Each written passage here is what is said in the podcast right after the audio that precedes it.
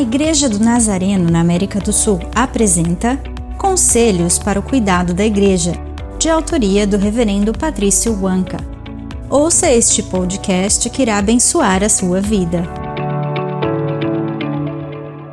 Todo líder cristão deve amar as Escrituras, ser apegado à sua verdade e convencido da sua eficácia.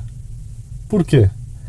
Porque tudo que você tem a dizer e fazer deve ser baseado na palavra de Deus.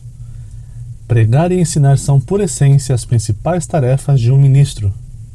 Quando se conhece a Escritura, ela é bem ensinada, e quando a eloquência se une ao conhecimento, Deus, que concede sabedoria, também concede palavras para se proclamar. Portanto, um líder com uma base sólida na palavra de Deus será capaz de encorajar aqueles que estão no caminho certo e ele também usará isso para desencorajar aqueles que estão no caminho errado.